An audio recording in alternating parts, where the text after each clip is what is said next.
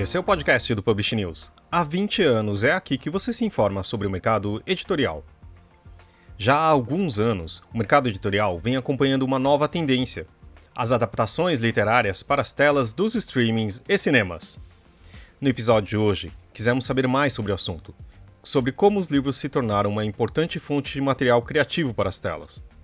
Só para citar alguns exemplos, em um livro A Vida Invisível de Eurídice Guzmão, de Marta Medeiros, serviu de base para o roteiro do filme A Vida Invisível, em que acabou entre os finalistas do Frankfurt Bushmass Film em 2019.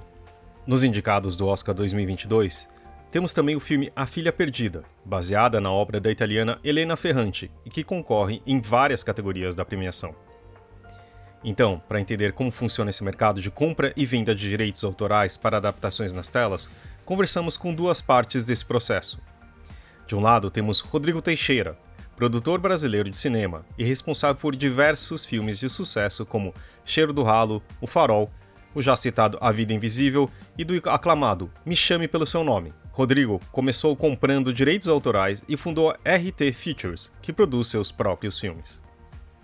Do outro, temos Karina Risse, escritora best-seller de mais de uma dezena de livros, que já venderam mais de 400 mil exemplares, segundo os dados da editora. Além disso, Karina teve uma de suas obras, Procure-se um Marido, com os direitos adquiridos para o cinema, sendo em breve produzido pela HBO Max. Karina, inclusive, parece ter gostado do mundo das telas além das páginas dos livros. Ela se tornou, além de autora, roteirista para a plataforma de streaming. Nesse bate-papo, eles contam suas experiências, falam dos diversos processos envolvidos na compra de direitos e na produção dos filmes e de seus pontos favoritos em cada etapa. Esse podcast é um oferecimento da MVB Brasil, empresa que traz soluções em tecnologia para o mercado do livro. Além da Metabooks, reconhecida plataforma de metadados, a MVB oferece para o mercado brasileiro o único serviço de EDI exclusivo para o negócio do livro, com a PubNet, o seu processo de pedidos ganha mais eficiência. E já ouviu falar em POD, impressão sob demanda? Nossos parceiros da Um Livro são referência dessa tecnologia no Brasil, que permite vender primeiro e imprimir depois, reduzindo custos com estoque, armazenamento e distribuição. Com o POD da Um Livro, você disponibiliza 100% do seu catálogo sem perder nenhuma venda. E o podcast também tem o patrocínio da Alta Books, uma editora de livros sempre reinventando e reinvestindo em projetos relevantes.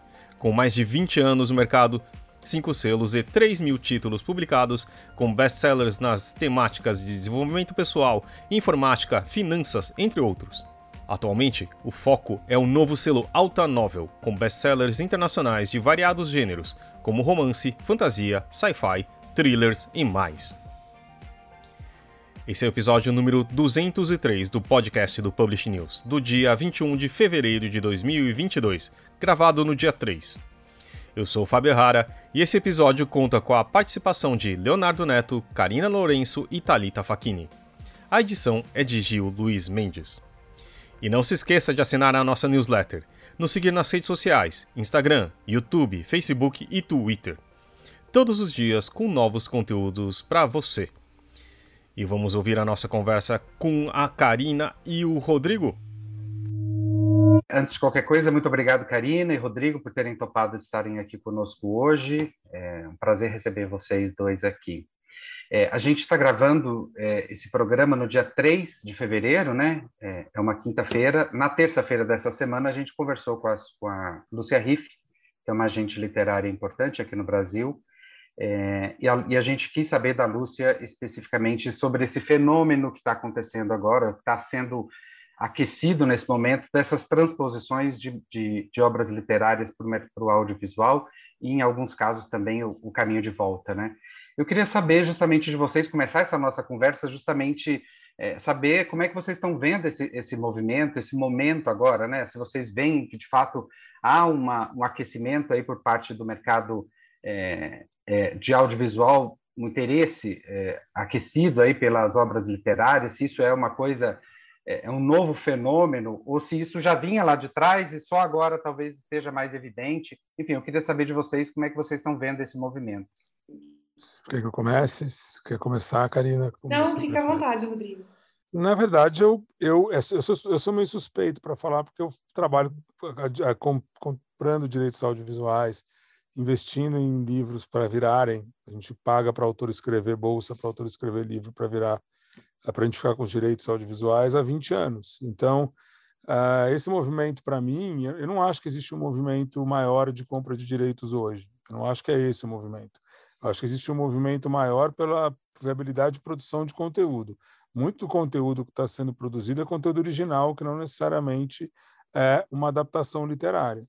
Uh, tanto é verdade que eu vi, eu, que eu posso falar que eu vi um pouco diferente o ano passado, foi um movimento, no caso de um ou dois direitos, de um, de um certo leilão pela compra desses dois direitos, tá?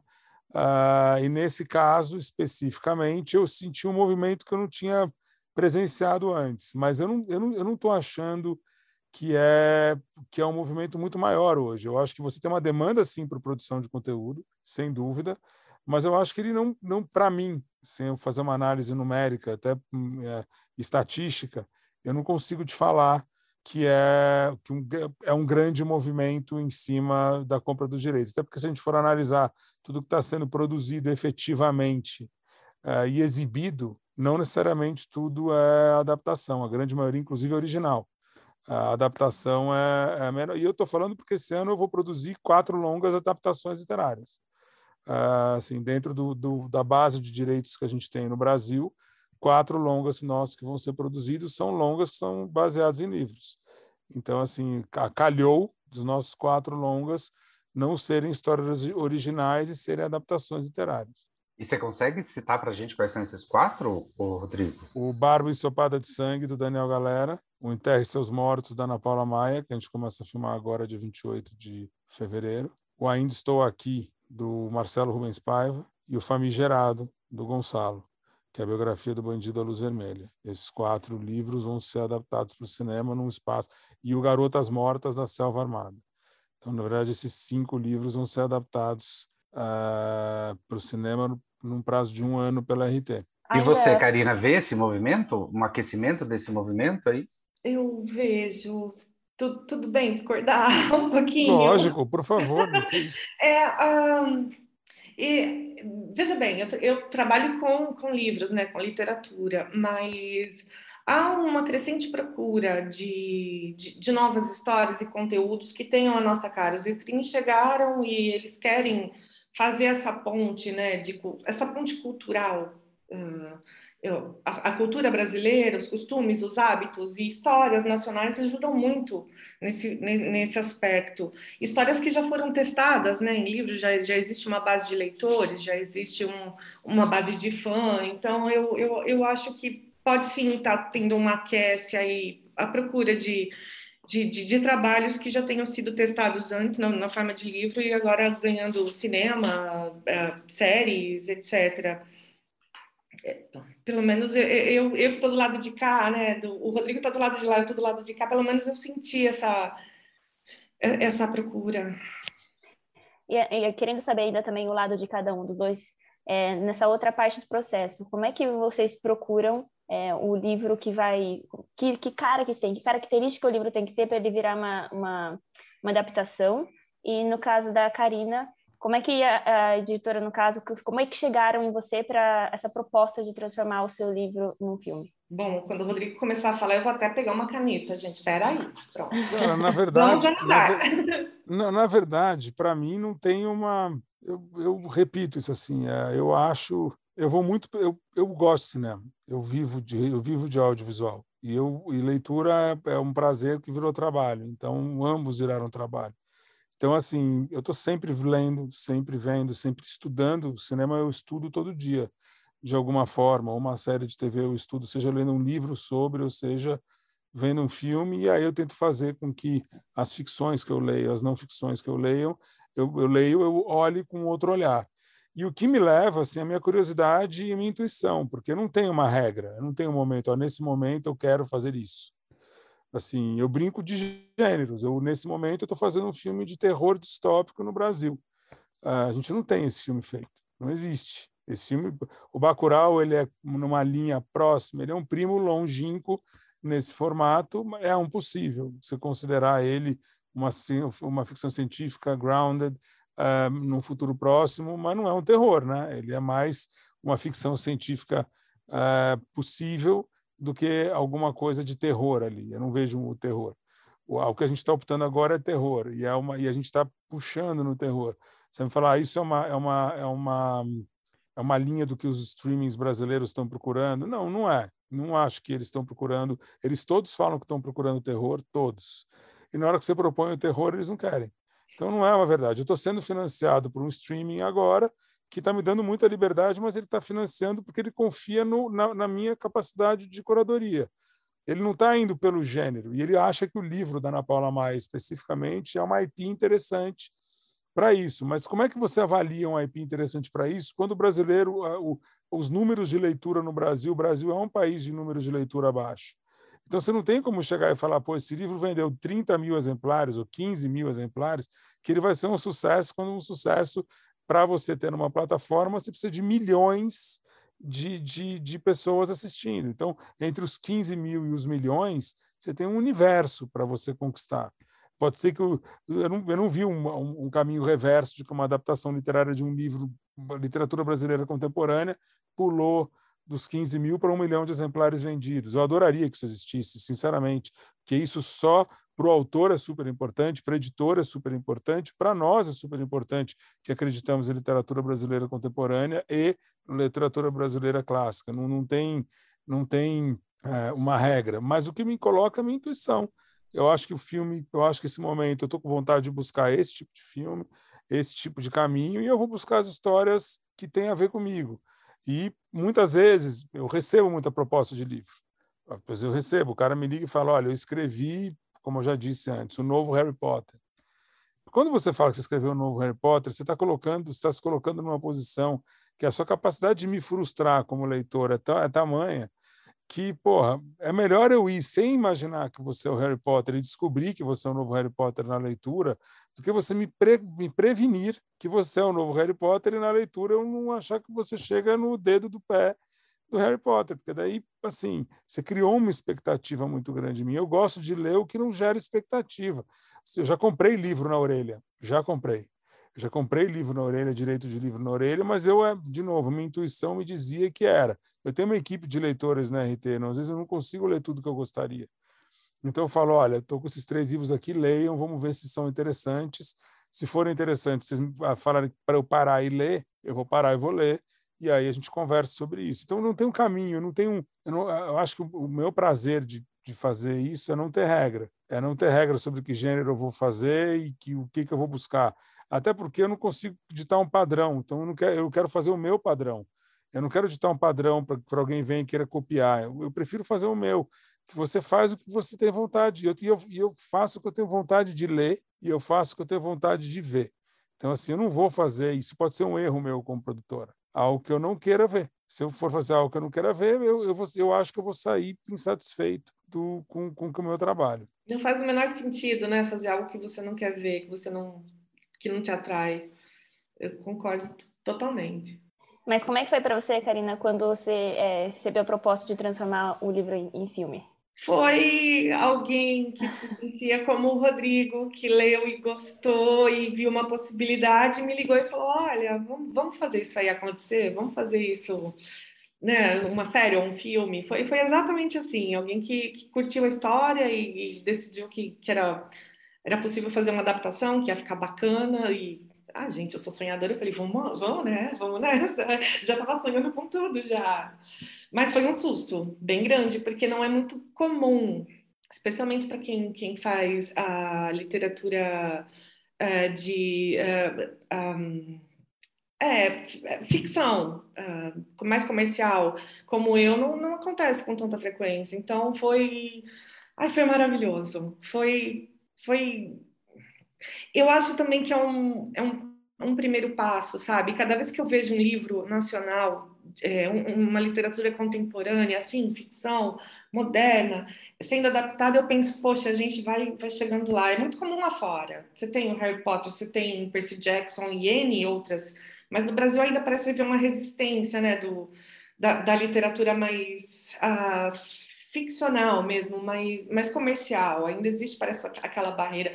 Todos, todas essas etapas. Cada vez que eu vejo uma adaptação ou de peça de teatro, ou, ou de cinema, ou série, é, é, é sempre um, né, escalamos mais um degrau. É, é muito incrível. E só, contextualiz, e só contextualizando, né, que a, a, a, o filme, o livro da Karina Procura-se o Marido está é, sendo adaptado agora para filme pela HBO Max. Sim. É, tá nesse, nesse momento em, em, processo de gravação, não é isso, Karina? Isso, isso, e no Mundo da Luna, que é um outro livro, também tá, tá sendo, começou as gravações em uh, quinta-feira passada, é, em, acho que em São Paulo, é, também pela, pela TBO Max.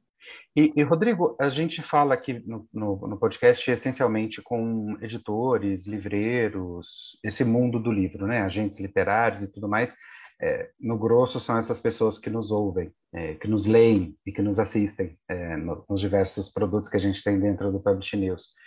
É, eu queria saber de você como é que é a sua relação com esse mercado, como é que se dá, você, é, que leitura que você faz desse mercado? É um mercado que chegou no nível de profissionalização é, semelhante ao, da, ao do audiovisual? Como é que é a lida sua com quando você tem que lidar com um agente ou com um editor? É, não estou falando especificamente sobre escritores, né? Acho que você tem uma relação direta, direta com eles também. Mas se você tem alguma relação com esse mercado, é, eu como é que ela é? O mercado editorial era mais maduro do que o mercado audiovisual, inclusive. Eu acho que o mercado editorial era mais profissional e mais maduro que o mercado audiovisual. Eu acho que ele é um mercado mais estabelecido, mais consolidado. Acho que o cinema brasileiro. Uh, você tem que parar para pensar que a televisão, esse boom de televisão que a gente está vivendo agora, é uma novidade recente. A gente vivia um monopólio de TV. A gente era uma, um país de TV aberta, com um monopólio de centralização de produção de conteúdo de entretenimento, de ficção, num canal chamado uh, Globo.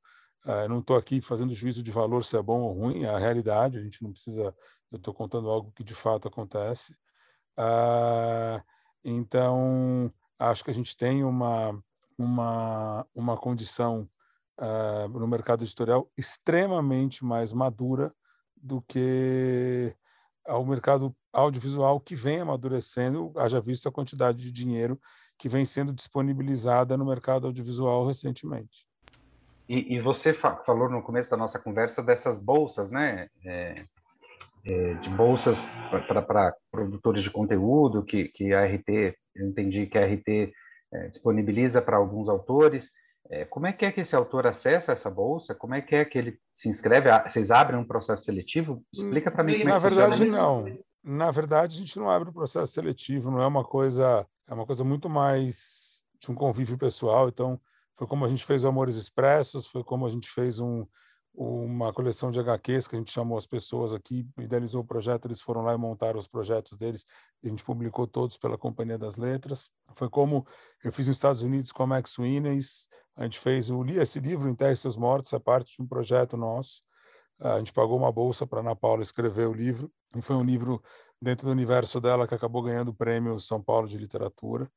Uh, esse, esse, essa bolsa que a gente pagou rendeu três livros, rendeu as perguntas do Antônio Cherchanesky e rendeu a, a, a Neve Negra do Santiago Nazarian e, e rendeu o Enterre Seus Mortos da Ana Paula Maia. Eu só não fiz mais na época porque a gente tinha outras coisas, outros projetos e não dava para fazer a quantidade de livros que eu gostaria de fazer. Então, eu adoraria fazer mais. E você, você tinha comentado, se não me engano, que isso, esse projeto já tem 20 anos que vocês fazem essas bolsas? Na verdade, eu trabalho é, com direitos autorais desde 1998. Então, quando eu comecei a trabalhar com direito autoral, eu falava que eu queria investir em direitos de livro, comprar direitos de livro, as pessoas achavam que eu era maluco, que isso aí não existia, que não, tinha mercado. Então, eu gerava meus próprios direitos, não tinha, não existia esse mercado. Esse mercado era muito incipiente, muito novo, muito americanizado. Eu não sabia nem que isso existia nos Estados Unidos, que eu não tinha essa referência. Fui descobrir depois. Então era tudo muito novo, não é uma coisa antiga. Ah, e a gente a gente vinha veio explorando. A gente foi meio pioneiro em muito desse mercado. A gente foi bastante pioneiro. Karina, agora falando também do lado de escritora, você já, agora assim, você, você produz bastante, né? Mas você, você chega agora, é, muda um pouco na hora de você escrever alguma coisa pensar assim, ah, isso renderia uma série, um filme, etc. né? Tipo, também. Você tem isso na. Por quê? E uma outra pergunta, desculpa a inscrição, mas acho que é importante falar também. Se isso é o quão importante para você como carreira. Se você tem um livro adaptado, se isso rende de uma forma financeira, ou também tem, você pensa mais em termos de alcance? É, eu, eu penso mais em termos de alcance, sempre. Eu acho que é uma vitrine incrível para venda de livros. Eu sou escritora, é, é, é o que eu gosto de fazer. Eu fechei recentemente um acordo com a HBO Max, eu faço parte do, do talento de criação agora deles, para esse público específico, né? É, onde ali caminham os meus livros. Então, o que eu vou criar para eles, eu vou, sim, já idealizando em formato série, filme, mas meus livros continuam sendo só livros. Eu não consigo. Eu, eu não me sinto muito à vontade enquanto eu estou na criação mesmo da, de personagens, histórias, daquele, daquele universo todo, pensar em tão longe assim, sabe? Eu, eu vou um passo de cada vez. Primeiro o livro, essa estrutura, e depois talvez, né? Talvez isso funcione e, e renda. Agora, o que eu estou escrevendo já em formato de roteiro para HBO Max, é, já, aí sim já, já, já consigo visualizar cenário, e figurino e tudo mais. É, é um pouco mais fácil, né? Duas escritas muito diferentes uma da outra. Parece, parece tão fácil, né? Transitar de um para o outro, mas não é não. O escritor ainda tem muitos vícios de, de, de literatura, de descrição e, e, especialmente sentimentos e no cinema é tudo corta, é a câmera, é a expressão, é a pegada, a sacada do diretor e, e ainda estou aprendendo tudo isso, mas é um desafio maravilhoso é gostoso se testar, né? Eu uhum. gosto, pelo menos. Rodrigo, é, e para você, você também como um leitor, claro, leitor ávido que você é e também acompanhando o mercado editorial e claro que são faz parte do seu projeto, né? Mas assim, você consegue ver também um reflexo nos livros? Os editores te contam também que geram mais sucesso para o livro depois de adaptado. Isso é importante para eles e para os autores também se torna uma fonte de renda também, porque a gente sabe que o autor dificilmente ele consegue, é, é muito difícil você sobreviver só escrevendo, né? Você tem que palestras, hoje caso é tão difícil, etc. Mas isso também é uma forma de, claro que a editora vendendo mais livros, isso é interessante, mas nessas duas partes, você acha que o, o peso de um filme, desses tantos sucessos que você, você conseguiu, eles come... vendem mais livro no final também, eles criam mais interesse no autor, eles criam também... O que, que gera para o autor também?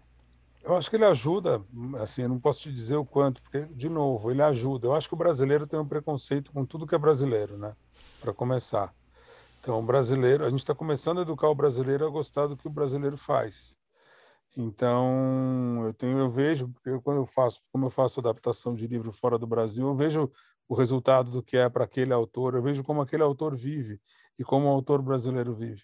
Eu vejo como aquele autor consegue viver de literatura, às vezes, nos Estados Unidos, e como o autor aqui no Brasil não consegue. E também nos Estados Unidos, são autores que não conseguem viver de literatura. Tô, é, não, adianta a gente achar que é o melhor lugar do mundo. Não, não é. Mas eu vejo que são certas.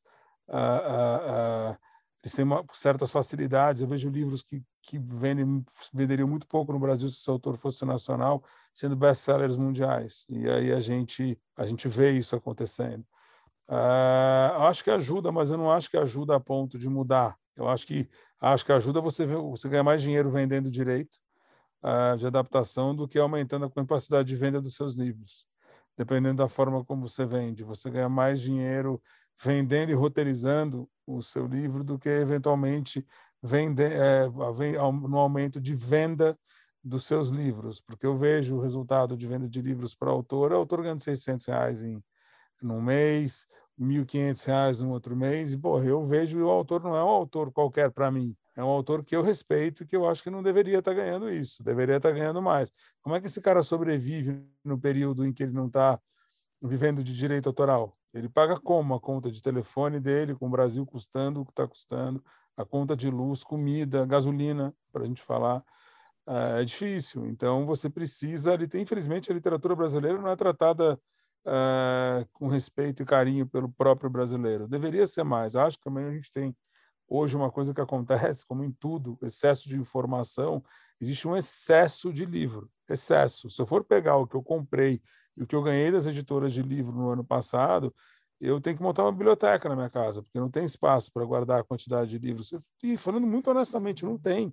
É muito livro, é muito livro sendo lançado, é muito livro sendo lançado, é muito livro sendo publicado. A gente não tem nem capacidade de leitura. Eu acho que isso confunde muito a cabeça do leitor. O cara começa a ler e abandona um livro. Às vezes ele não tem dinheiro para comprar a quantidade de livro que é lançada, por isso que a gente não concentra. Eu estava entrando outro dia até para um exercício mesmo, no site da Companhia das Letras, que agora eles têm lá, disponibilizam lançamentos por ano. E eu fui ver quantos livros eles lançavam no primeiro ano da editora, e aí você vai vendo. Era, era uma capacidade de você poder comprar aquela, aquele ano inteiro e ler, se fosse do teu interesse. Hoje em dia você não consegue acompanhar a quantidade de lançamento mensal e comprar, você não vai ler, você não vai ler. Assim, eu conheço as pessoas que eu conheço que mais leem livros, eu conheço gente que, me, que eu não sei se é verdade ou não, mas que fala para mim que consegue ler 60, 70, 80 livros um ano. Eu, uh, eu, eu que leio, não leio 80 livros no ano. Eu recebo 200, eu não leio 80 no ano. Então, tem meses que às vezes eu não consigo ler dois, porque minha cabeça está tão ocupada. Eu, não, eu leio vários, mas eu não termino dois, isso que eu estou querendo dizer. Então, é, é difícil. Eu acho que a gente, no mercado editorial, a gente está concentrando uma quantidade absurda de lançamentos e isso atrapalha. Então, acho que todo, todo conjunto, estou te dizendo, fugir um pouco do assunto, mas para falar a mesma coisa. Não se sustenta dessa forma. Você vai ganhar dinheiro na venda, você vai ganhar um dinheiro considerável na venda dos seus direitos, dependendo de considerável ou não, dependendo de como você vai vender, e se você for contratado para fazer adaptação audiovisual. Isso vai ser o seu pulo do gato. Eu acho que alguns autores têm a chance de, de multiplicar. Eu acho que eu acho que a Karina de repente pode falar se ela, se ela sentiu que nessa venda dela para HBO Max, se a, é a, a, a, venda, se a venda aumentou ou se ela está esperando os produtos serem lançados é, no canal para poder avaliar esse aumento de venda. Eu acho que ela tem um impacto direto, ele, sobre, ele cai sobre ela, entende? diretamente. É, é, eu acho que eu ainda vou, vou conseguir avaliar futuramente no lançamento disso. Ainda é tudo muito Começaram as divulgações agora, gravações agora, eu ainda não sei como isso vai refletir na venda de livros. É, eu acredito que quando foi feito o anúncio da HBO Max, né, o acordo que eu fechei com eles, parece que eu ganhei um pouco mais de de leitores que não me acompanhavam até então. Parece que tipo com um selinho de uma de uma HBO Max por trás. É, é, é, o Rodrigo tem razão no que ele disse a respeito de, de, de os autores nacionais, tudo, né, que é nacional. É, a gente precisa sempre se esforçar o dobro do que o que vem de lá de fora, tudo, para tudo, para o cinema ou para o livro, para qualquer coisa. O brasileiro ele ainda é um pouco resistente para a nossa literatura, ainda bem que está mudando. Eu acho que nessa, nesses últimos cinco anos isso melhorou um pouco, sim. O brasileiro está muito mais aberto, conhecendo novos autores, se identificando um pouco mais com esses autores que falam a mesma língua, principalmente dos mais jovens. Ao menos é o que eu vejo em bienais, né, que é onde se concentra especificamente tantos leitores de uma vez só. É, mas, mas é difícil, é raro, sim, aquele autor que consegue viver do, do dinheiro de livro, é muito raro. Eu sei que eu sou um ponto fora da curva que, que, que, que, é, não é a realidade da maioria dos autores. É triste, mas é, é, é, isso mesmo que funciona. A maioria tem um segundo emprego, ou vai procurar fazer palestras, ou vai tentar fazer evento numa escola e vender os livros. Tradução. Exato, tradução. É, é sempre um movimento para acrescentar, porque só a venda de livros realmente a, a maioria não, não sobrevive, não dá. E eu queria, eu queria saber de vocês dois, mas é, é, juntando nisso uma curiosidade minha, como é que funciona essa parte da produção? É, Karina, você participa dando opiniões de toda essa parte que na, na parte da produção do filme? Sei, ok, que começou agora, né, no seu caso. E Rodrigo, você às vezes pede a, a opinião dos autores, você, você, precisa de uma ajuda deles para ter uma outra visão? Como é que funciona do, na, na experiência de cada um? Karina quer falar primeiro? Pode ser. É, é, nessas duas produções em específico, eu estou um pouco mais afastada. Eu fechei antes desse acordo com a HBO, antes de, começar a produzir para eles, né? Uh, ou, original, ou coisas originais, ou até coisas que eu já tenho produzido, mas que os direitos ainda estão liberados. Uh, eu tive participação uh, muito pouca. É, muito, tipo, olha o elenco, mas já estava selecionado. É, tiveram a gentileza de me mostrar roteiros, esse tipo de coisa, mas é mesmo mais uma, uma relação um pouco mais distante, não tão próxima. Eu, eu vejo muito parecido com ela. Eu acho que gente mostrar o roteiro. É, é, é que nem se eu fosse opinar, sentar na mesa do editor e começar a opinar na edição do livro. É. Eu não vou fazer isso. Não é meu trabalho. Eu posso gostar ou não gostar do livro, mas eu não vou sentar na cadeira do editor e opinar. Quando você está na cadeira do produtor para opinar, e eu acho que às vezes o autor tem esse desejo e às vezes ele não entende do que está falando. Difícil. E eu não estou aqui para o crítico, porque tem uma série de coisas. Às vezes não entende mesmo. Eh, eu, por exemplo, sou produtor, não sou diretor. Eu tenho uma conversa com o diretor muito prática e criativa, mas tem coisas que eu sei que eu não vou entrar e vou falar, olha, faz desse jeito, porque não é o meu trabalho.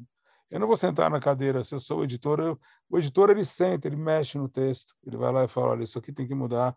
É um trabalho muito específico. O produtor pode chegar na ilha de edição aqui e falar, ó, oh, vamos mudar isso aqui, vamos juntar essa cena, na hora que ele lê o roteiro, vamos que isso aqui não funciona. Dá para fazer. Eu concordo.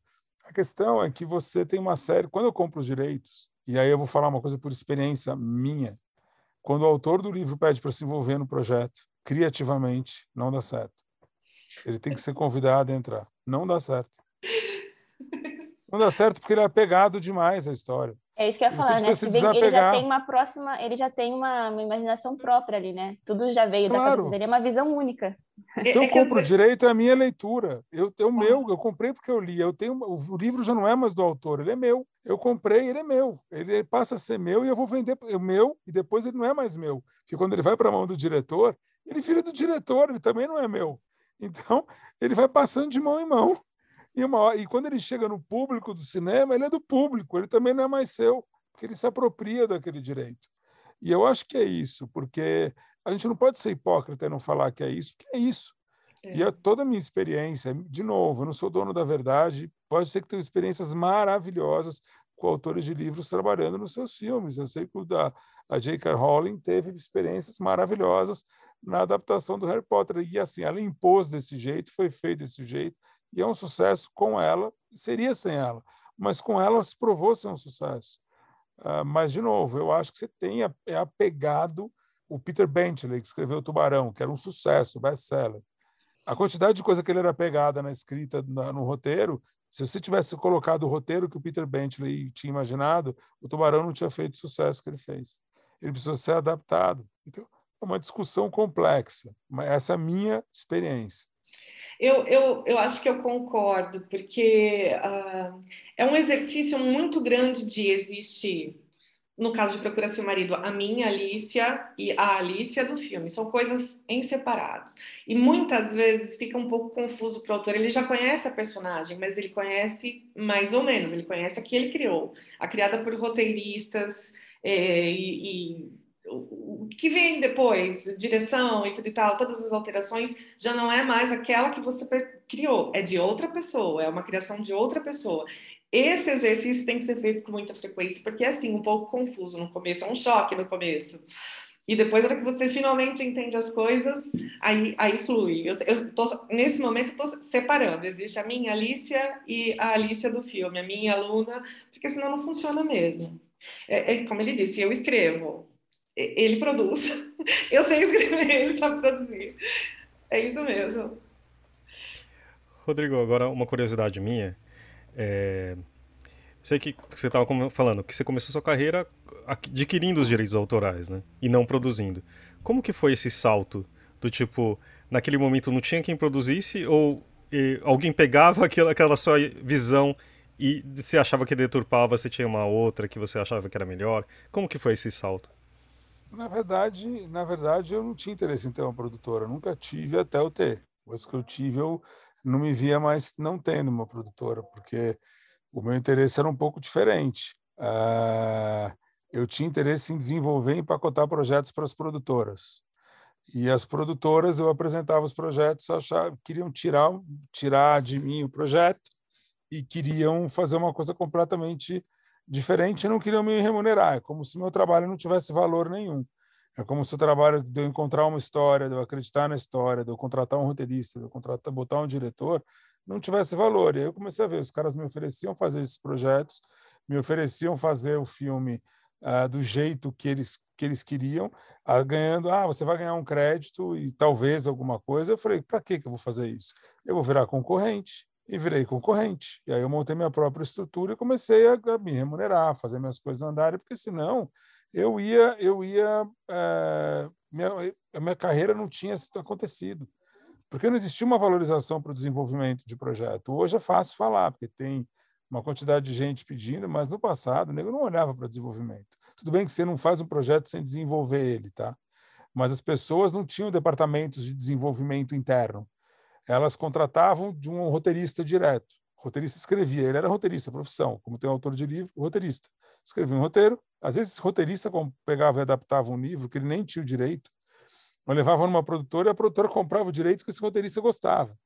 Então era assim que funcionava. Você não tinha um departamento, você tinha até porque muita gente não lê livro, né? Muita gente que trabalha com audiovisual não lê livro, é um problema, isso é verdade. Muita gente até que trabalha com livro não lê livro, em alguma capacidade. É verdade isso, não lê. Às vezes você senta na mesa com um cara que você está falando de um livro, ele fala que ele leu, você percebe que ele não leu e você fica quieto, porque você sabe que ele não leu. Você está conversando com ele, está vendo que ele não leu o livro, entendeu? Você não pode, você não vai falar, ah, você não leu o livro, entendeu? Não leu, então é difícil. E o, e o mercado, tem muita gente que faz filme e não vê filme, então, é, e eu acho que isso é uma, é uma base, e é uma, é uma realidade, é uma base. E eu não estou falando que a pessoa é competente ou incompetente. Tem gente que não vê filme, faz filme e é competente fazendo. Só que ela é competente numa outra, com uma outra competência. Talvez a competência dela não seja criativa, talvez a competência dela seja técnica. Então, é, isso é difícil você você colocar. Então, é, era muito difícil avaliar um desenvolvimento quando eu comecei. Aí eu montei uma produtora e passei a produzir. E aí foi uma outra escalada, um outro momento na minha vida. Tudo fica mais difícil quando você tem uma produtora. Seu custo fixo aumenta, sua estrutura aumenta, a sua responsabilidade aumenta. É, mas na época eu não acreditava na minha capacidade de empacotar e desenvolver. Aí eu tive que provar por mim mesmo. Karina, você falou, agora eu fiquei interessada, não é exatamente do que a gente está se tratando, mas assim, é, por que, que você acha que você conseguir vencer como escritora num país de não leitores que a gente estava falando, né? De tipo, mas alcançar números tão grandes e tipo ter esse sucesso, né? É, como que você chegou nesse agora nesse momento onde você está? Como hum. autora best-seller, que acho que aí tem que ficar claro também. Olha, às vezes eu me faço essa mesma pergunta e eu queria entender onde foi esse pontinho. Eu não, eu não consigo identificar. Eu tenho algumas suspeitas, assim. Eu escrevo aquilo que eu gostaria de ler, é, então eu fico imaginando isso, que as pessoas que leram o livro e curtiram, e ao ponto de procurar mais livros, ou esperar por um próximo livro, curtam o mesmo tipo de história que eu, ou, alguma coisa do tipo. O que eu tentei no começo foi me aproximar o máximo possível né, do, do leitor. Então, eu comecei independente e fazia propaganda em todo tipo de site que eu achava que houvesse um, um público semelhante àquele que eu buscava, que, que, que o, o, livro agradaria. É, eu corri muito atrás para tentar chegar no produto final, que era, para mim, é sempre o leitor, né? entregar o livro na mão do leitor. Mas onde é o ponto? Quando você consegue sair ali de só mais um publicado, como, ele, como o Rodrigo disse, de tantos publicados em um ano e, e, e atrair atenção do leitor e com isso, né, é, é, é, um, várias etapas começam a acontecer, né? Quando você consegue atrair a atenção do leitor, você também automaticamente atrai de uma editora. Você ganha visibilidade lá dentro. Com visibilidade existe um pouco mais de marketing e, e as coisas começam a acontecer. Eu não sei exatamente quando foi o ponto. A, a, a propaganda que eu considero principal desde o começo da minha carreira sempre foi o boca a boca é aquela pessoa que lê e indica para amigo, para primo, para tia, sobrinho, o livro vai passando de mão em mão e aí a pessoa começa a comprar depois. É muito comum em evento, eu, eu, eu conheço uma leitora minha que está acompanhada de uma amiga, não me conhece, mas no evento seguinte estão as duas lá com livros na mão. Então, eu acho que é isso. Talvez tenha sido isso. Não, eu não, não fui eu que, que cheguei lá, talvez o público é que me levou lá. os leitores é que me levaram lá. Eu acho que é isso. De verdade, gente, eu queria entender qual é a fórmula, sabe, para poder passar para mais pessoas, assim. Até eu mesma, né, consegui seguir por ela, mas não, eu não encontrei ainda. E, e Rodrigo, você é o produtor de importantes é, é, peças audiovisual, né? Você está aí o Me Chame Pelo Seu Nome, A Vida Invisível, O Farol, são filmes é, premiados e tudo mais. E aí, indo mais ou menos por essa pergunta que o Fábio fez para a Karina, eu queria saber de você o que, que é, é esse cara que chegou nesse, nesse, nesse ponto da carreira, muito jovem, né? Você é muito, bastante jovem. É, que, que que te falta e o que que te dá mais tesão? Assim, é pisar no tapete vermelho? É, é ver o filme pronto? É, é assinar esse contrato? É, o que, que é que te dá mais tesão nesse, nesse processo todo?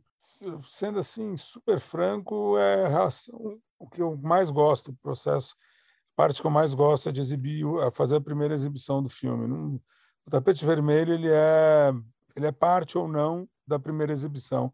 A emoção é, é você exibir esse filme para um público e ver a reação desse público, seja ela boa ou ruim. É o que eu mais gosto de fazer. É o momento mais feliz do projeto para mim. Eu trabalho anos para ter esse momento. É nesse momento que eu falo, caramba, sabe? Os momentos mais memoráveis da minha carreira é, como produtor foram nessas sessões. Eu consigo pontuar várias delas e é isso para mim que foram os grandes momentos da minha carreira. O tapete vermelho é acessório a essa sessão, eventualmente, mas não é o, é não é na hora do tapete vermelho que você se emociona. É na hora que alguém olha para você e que reage ao seu filme é na hora que alguém se emociona, xinga o teu filme. Eu já tive sessão de filme que eu sabia que as pessoas odiaram o filme e que eu tinha que ficar em pé ali recebendo as pessoas para falar comigo. A reação na imediata. Ah, então, isso para mim é que é a força do filme. Eu faço filme para isso. Eu não, ah, porque quando as pessoas estão vendo em casa, reagem pela internet, mandam uma, olha, viu teu filme, não é a mesma coisa que, que o público ali, sabe? Ah, então, é, que é uma coisa que infelizmente a pandemia tirou, que é essa emoção de você compartilhar o seu trabalho com o público. O cinema é uma arte coletiva de trabalho e coletiva de resultado. Você, a emoção do cinema é uma emoção coletiva. Você está numa sala de cinema com outras pessoas sentindo ou não algum tipo de emoção. Então, para mim, esse é o, é o que me dá mais vontade. Assim, eu gosto da hora que eu compro o direito de um livro, assinar um contrato é legal para caramba de vender, mas o mais legal é você estar tá com o projeto pronto e exibir. Isso é o mais legal. É você vê a reação das pessoas aí. É isso que eu acho bacana, sabe? É como eu imagino que seja para Karina quando ela está na Bienal ou num lançamento de livro, é, interagindo com o público dela. Eu acho que isso é muito, muito bacana, você interagir, entender o quão a sua obra é importante para aquelas pessoas, sabe? Uh, não tem preço isso, assim, para mim, pelo menos. Agora, uma pergunta, Rodrigo, desculpa, não quero ofender, mas assim, é... eu não sei nem fazer. Que assim, eu imagino também que os números são importantes, né? A gente estava falando de sucesso, a Karina também, etc. Para você, qual que é a métrica de sucesso? Seria tipo ter um filme em 300 salas, 500 mil salas no Brasil, tipo ter uma bilheteria monstruosa, tipo um Marvel, alguma coisa assim? Ou isso? O que que você falou muito disso também, mas a métrica do sucesso é variável para qualquer projeto, depende uhum. muito de como o projeto foi feito. A métrica para o sucesso do Call By Your Name, é, vou usar ele como exemplo. Para mim, o sucesso do Call By Your Name é meio maluco, porque ele é um filme que durante 10 anos foi rejeitado. Ninguém queria fazer. E aí um dia mudou-se o roteiro, chegou um roteiro melhor para mim. Eu mesmo tinha rejeitado ele num primeiro momento. E aceitei fazer o filme, um filme que foi muito, pô, mudou muito a minha vida. Aí você perguntar a métrica dele para mim, cara, a métrica dele para mim é importante porque, pô, ele foi indicado a quatro Oscars, foi indicado a e o Oscar que ele ganhou é um Oscar de roteiro adaptado. Ou seja, eu comecei a trabalhar num, num negócio há 22 anos atrás, que era adaptação de livro. E as pessoas acharam que eu era maluco, que adapt, comprar direitos de livro nos Estados Unidos era um sonho de megalomaníaco. E as pessoas falavam isso, não eu. Ah, e vamos lá, a gente faz um filme, que é uma adaptação de livro. O livro ganha, um, o filme ganha um Oscar, e é um Oscar de, de roteiro adaptado. Então essa emoção é muito grande, porque premia o trabalho todo que você fez e contraria tudo que previram é, no passado. Então, prova que você fez alguma coisa certa, sabe? Que a tua escolha profissional era certa, que o que você entende como profissão é correto, que o que você entende como um trabalho, uma arte, está ali. É, então, é, a métrica do enterre seus mortos é provar que eu consigo fazer um filme. É, primeiro que ele é financiado por uma plataforma, então a lógica financeira é completamente diferente. Então, eu estou prestando serviço para alguém que vai ganhar o dinheiro. Ele comprou o serviço da RT para uma ideia da RT para a RT produzir e, e, e, essa plataforma vai, vai ter o benefício, qualquer que seja. Eu tô, o meu benefício é prestar serviço uh, de uma ideia minha. Mas eu tenho, obviamente, se essa ideia for muito bem sucedida, alcançar festivais, alcançar premiações, quem está lá sou eu, a plataforma é só exibição. Uh, você vai me perguntar, assim, eu gostaria que um filme com essa temática, um filme brasileiro com esse caminho, abrisse portas para outros filmes brasileiros que tenham temáticas similares, fossem feitos, sabe? Que o público brasileiro entendesse que a gente tem capacidade de fazer esse tipo de filme. Porque eu estudei, estudei administração, não me formei, não estudei cinema. Cinema eu estudo todo dia, mas eu não fiz faculdade de cinema. Eu vejo e leio sobre. Então, eu estudo, eu conheço a história do cinema, eu sei bastante sobre cinema, mas por estudar e trabalhar. Então, assim, se você me perguntar, eu, eu acho o, filme, um dos filmes que me fez olhar e falar, pô, eu quero fazer cinema mesmo, como profissão, e eu sou tenho 45 anos, eu não sou tão novo assim. Uh, quando eu vi esse filme, eu tinha 26, tá? Uh, não foi o filme que eu falei, nossa, eu amo cinema, quero trabalhar com cinema. Muitos outros filmes antes já teriam feito isso. Mas esse filme fez eu falar, no Brasil dá para fazer cinema bom. Foi o, o Cidade de Deus. Porque o Cidade de Deus, tecnicamente, era impecável em qualquer aspecto. Então, quando você tem um filme que no seu país que é impecável em qualquer aspecto, você mostra que você pode fazer ele tecnicamente é impecável. Então, se ele tecnicamente é impecável, por que, que eu não posso buscar uma excelência igual eles buscaram? Então, eu sempre busquei uma excelência, como Cidade de Deus teve uma excelência. Em excelência técnica de filme brasileiro, excelência. Ele foi o mais indicado. Ele não foi tão premiado, porque ele não foi, mas ele foi indicado. Mas ele tem uma excelência técnica. Eu acho que o Vida Invisível, que é um filme que é uma adaptação literária que a gente fez, teve uma excelência técnica igual e foi premiado. Ganhou um prêmio de melhor filme no Festival de Cannes. Dois filmes brasileiros ganharam um prêmio de melhor filme no Festival de Cannes, historicamente. Pagador de Promessa, que é uma peça, Vida Invisível, que é um livro. O Bacurau ganhou um prêmio, mas não ganhou de melhor filme. O melhor filme que ganhou foi Vida Invisível e O Pagador de Promessas, enquanto os anos do Festival de Cannes existe. E isso é uma coisa importante para a gente levar em consideração. E Vida Invisível é o quê? A adaptação literária.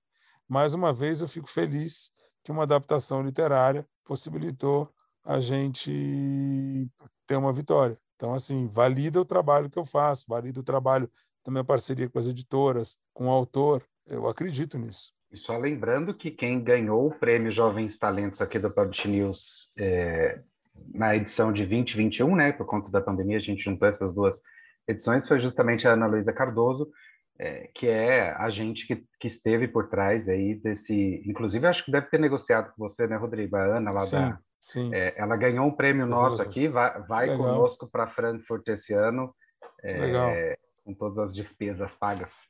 É, e ainda com uma ajuda de custo, eu faço questão de dizer, que eu que sinto legal, muito orgulhoso desse projeto nosso. É, e que estava, que é um link nosso aqui, né, inclusive, né, da, da nossa história com a sua história. Ela é ótima, eu comprei o direito, como todos os agentes, eu me dou muito bem com todos os agentes literários, Uh, de novo, acho que a gente é muito maduro nesse mercado e os agentes literários brasileiros não devem nada aos agentes literários estrangeiros com quem eu trabalho. Gente, eu só queria, é, acho que a gente está terminando, mas queria perguntar. Eu sei que é uma coisa que demora a produção e tal, mas vocês têm mais ou menos uma data, a Karina é, e os filmes que está produzindo, Rodrigo, de quando que quando podem ficar prontos? O Procura Seu Marido, tanto Procura Seu Marido, que é um filme, e a série No Mundo da Luna, ambos pela plataforma HBO Max, devem sair no segundo semestre. O Enterre Seus Mortos, uh, o Ainda Estou Aqui, são filmes para serem exibidos em 2023. Uh, uh, os demais são filmes uh, para serem exibidos em 2024. Então tá bom. É, é, tipo, acho que também faz parte do, do mercado editorial também isso, né? São, são ciclos longos E ainda, digamos que essa tal de pandemia também não, não imagino que não está ajudando em nada nesse sentido. E aqui no momento MVB Brasil com Ricardo Costa. E aí, Ricardo, tudo bom? Oi, Fábio, tudo bem? E aí, pessoal? E hoje a gente vai falar de uma coisa um pouco diferente do que a gente está acostumado a falar aqui, né, Ricardo? Mas acho que é muito importante. Eu acho que sim, Fábio. É uma coisa que não tem nada a ver com metadados. mas tem muito a ver com o mercado. E eu sou um apaixonado por esse mercado do livro e acho que vale a pena a gente falar disso rapidinho nesses meu, nesse meu minuto MVB. é, hoje a gente está gravando faz dois dias, né? Que dois, três dias que aconteceu aquela triste tragédia lá em Petrópolis com aquela chuvarada e inundação, morro rolando, uma série de coisas. É, então, uma coisa me chamou a atenção, aconteceu no meio de toda essa coisa ruim, teve um fato uh, bacana, bonito, por assim dizer, que me chamou a atenção e me fez fazer algumas conexões do mercado do livro. Né? É, eu faço parte de um grupo de WhatsApp de pessoas do mercado e alguém mostrou a foto da livraria Nobel Madeira, se eu não me engano, que é ali no centro de Petrópolis e que foi completamente inundada, encheu o porão inteiro, encheu a, o, o andar térreo, acabou com todo o estoque, tudo que existia na loja, equipamentos e tal. É, encurtando a história, em, sei lá, uma hora e meia, duas horas, já tinha surgido uma ideia, já estava começando a rolar um plano, uma, um, um projeto para se ajudar a essa, para a gente ajudar essa livraria a se recuperar. Uhum. Isso foi num dia, no dia seguinte, a notícia já estava saindo, inclusive no Publish News, e várias editoras, distribuidoras, um monte de gente se envolvendo e trazendo um, uma solução ou uma ajuda para esse grupo.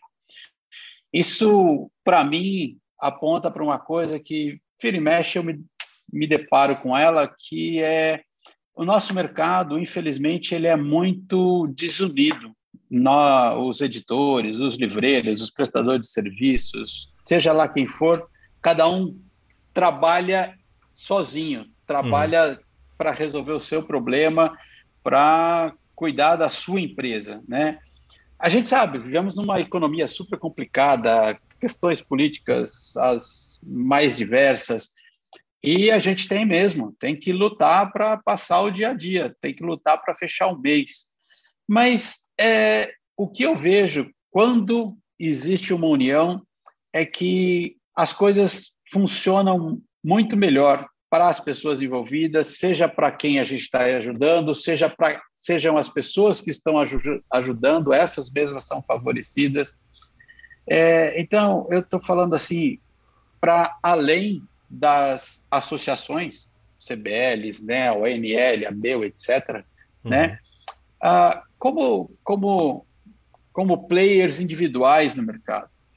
É, eu acho que falta para a gente se unir mais, e quando a gente se une, a gente consegue fazer coisas bacanas. Então, a gente devia, precisava olhar um pouco mais para o mercado de uma maneira é, unida, olhar como um todo, trabalhar, procurar trabalhar juntos. A gente vai fazer diferença para nós, a gente vai fazer diferença para o próximo, a gente vai fazer diferença para a comunidade na qual a gente está inserida. Uhum. E como pessoas do livro, acho que eu tenho certeza que todos estão sempre preocupados em trazer melhorias para a comunidade, para a população para a qual a gente produz esse material, né? Então, é, hoje eu queria deixar esse, essa reflexão, a uhum. gente trabalhar um pouco mais junto. Né? A impressão que eu tenho é que até mesmo as associações têm dificuldade de conseguir pessoas para suas diretorias, né? porque a, a diretoria vai exigir algum tempo de, de, de dedicação e as pessoas precisam cuidar da sua, do seu negócio.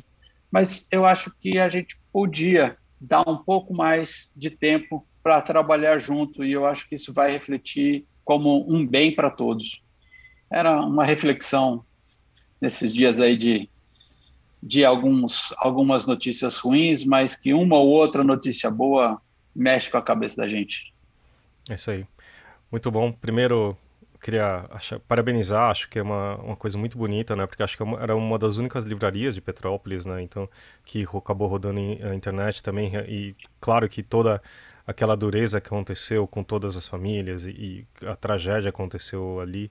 Mas acho que realmente ajudar uma parte do que faz parte do nosso mercado, acho que é importante.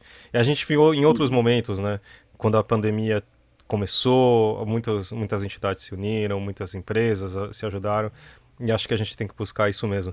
Porque no final todo mundo quer que as pessoas leiam mais, que a cultura chegue em mais pessoas, né? Seja o seu livro ou seja o seu serviço, etc. Né? Eu concordo com você, uhum. Ricardo. Tô, tô, junto com você também. Obrigado Legal, pela reflexão. Que isso. Um abraço para a galera aí. Um abraço, gente. Até mais.